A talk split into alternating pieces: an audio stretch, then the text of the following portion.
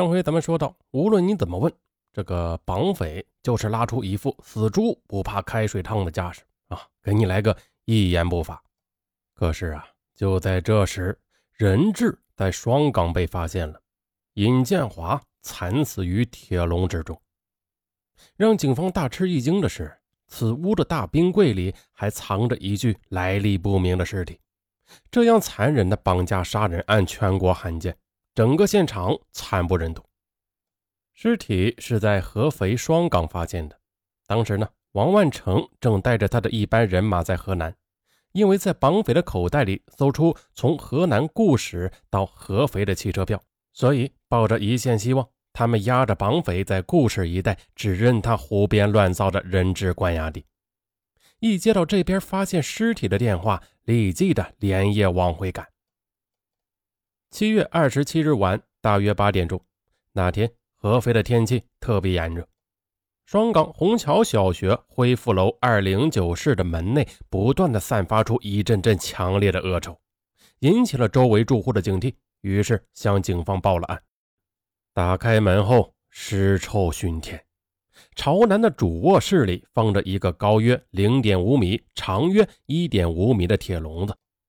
铁笼子里边有一具仰卧的男尸，他双腿弯曲，双手紧绑，面目黝黑，白痴森森，已经是高度腐败。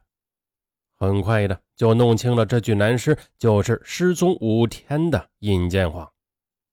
让警方大吃一惊的是，靠北的小房间里有一个大冰柜，里边竟然冷藏着一具身份不明的男尸，已经被冻成了冰块。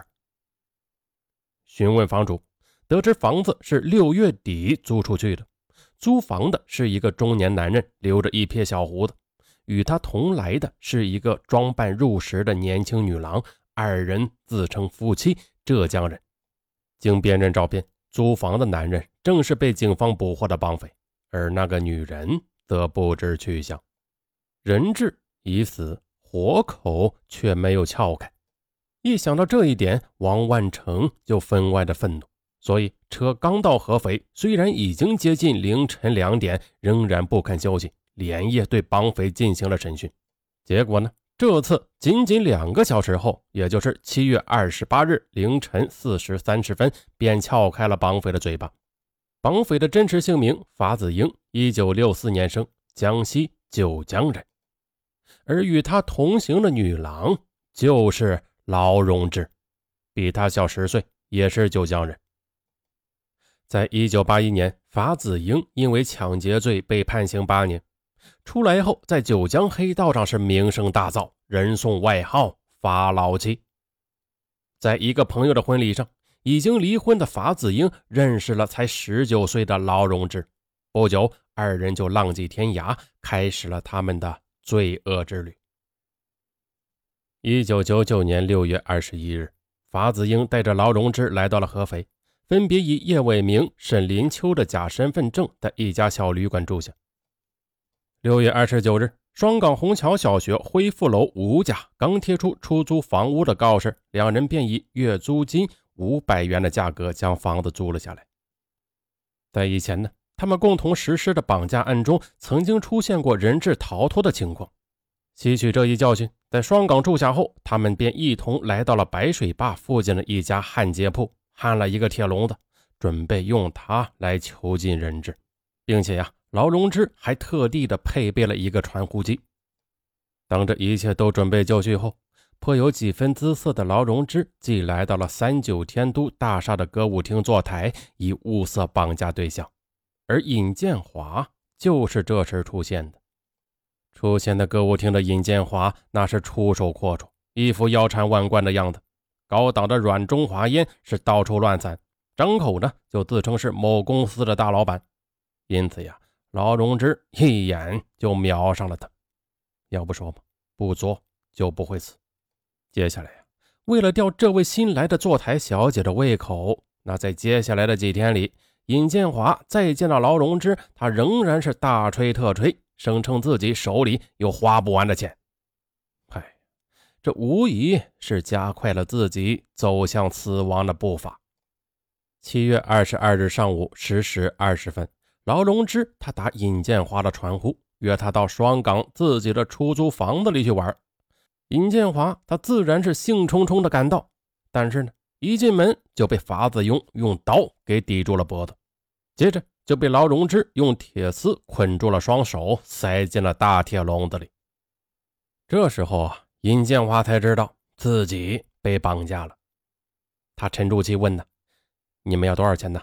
我给你们二十万。”行不行？法子英没吭声，只是冷冷的看着他。尹建华以为他嫌少呢，连忙的喊道：“三十万，三十万，你们把我放了，怎么样？”死到临头，这个风流男人还在吹牛呢。这时的法子英才开口说话了：“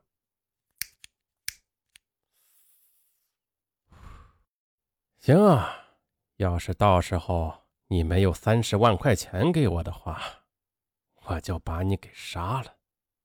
尹建华他不相信，但是啊，法子英什么也没说，带上劳荣枝就走了。不一会儿，两人弄回了一台旧冰柜。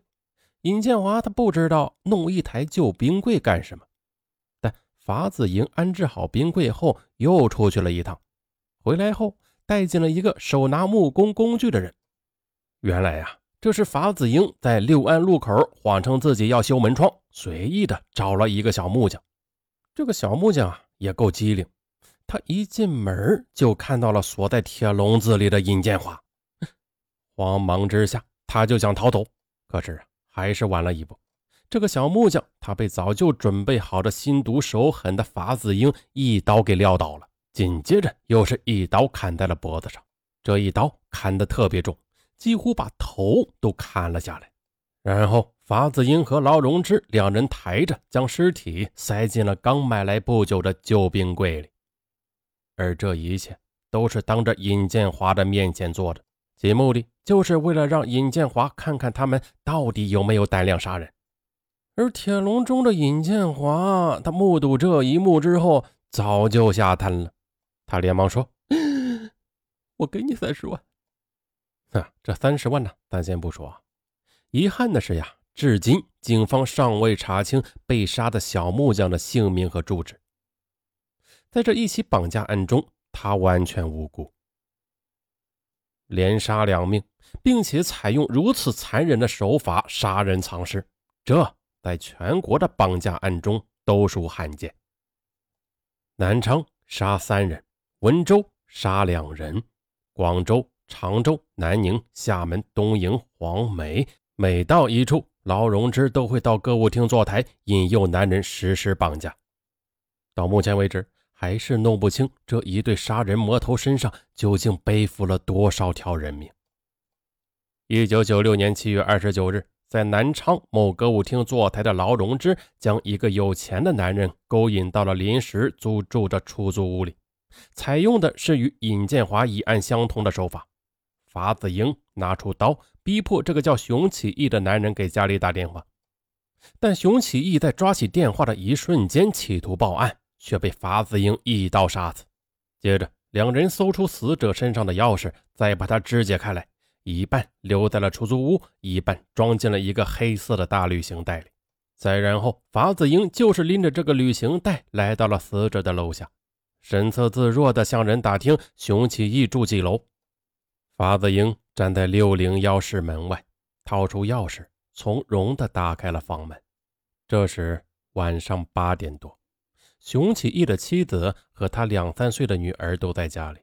而法子英进门之后一语不发，他将旅行袋倒提起来，把碎尸块抖落在了熊启义妻子的面前。熊启义的妻子当时就吓傻了，他将家里的二十多万现金全部都拿了出来。这时，孩子吓得直哭。法子英连看一眼都没看，就先把母亲杀死，再残忍地把孩子也杀死，最后将劳力士手表、手机等细节一空。而遗留在西湖商城三楼出租屋里熊启义的头和躯干，两天后才被邻居发现。当时的情景和双港出租屋一样，发出一阵阵强烈的尸臭。报警后，警方搜查了出租屋，从中发现了一张名单，所列的都是南昌有头有脸的个体老板，估计啊，就是绑匪下一步勾引绑架的对象。在南昌警方带过来的录像带上，看到了女主人双手双脚被绑，全身赤裸的趴在床上，孩子呢，则被残忍的浸在浴池中，地上一片狼藉，鲜血横流。案发后，南昌警方投入了大量的警力，走访了全市的坐台小姐，但是啊，仅获得了劳荣枝使用的名叫陈家的假身份证。警方多次去四川寻找陈家。顺藤摸瓜，终于在深圳的边防登记处查实，陈家就是劳荣枝。在法子英的供述中，他说每到一地，他们都用同样的手法去作案。到目前为止，警方还是弄不清这两个杀人恶魔身上究竟背负了多少条命案，但已经发现的这些也足以是骇人听闻了。一九九九年十二月二十八日，法子英被执行枪决。而他的女友劳荣枝逃亡了二十年，一直到二零一九年十一月二十七日，也就是四天前啊，才被抓获。所以说呀，法网恢恢，疏而不漏。好，咱们下期不见不散。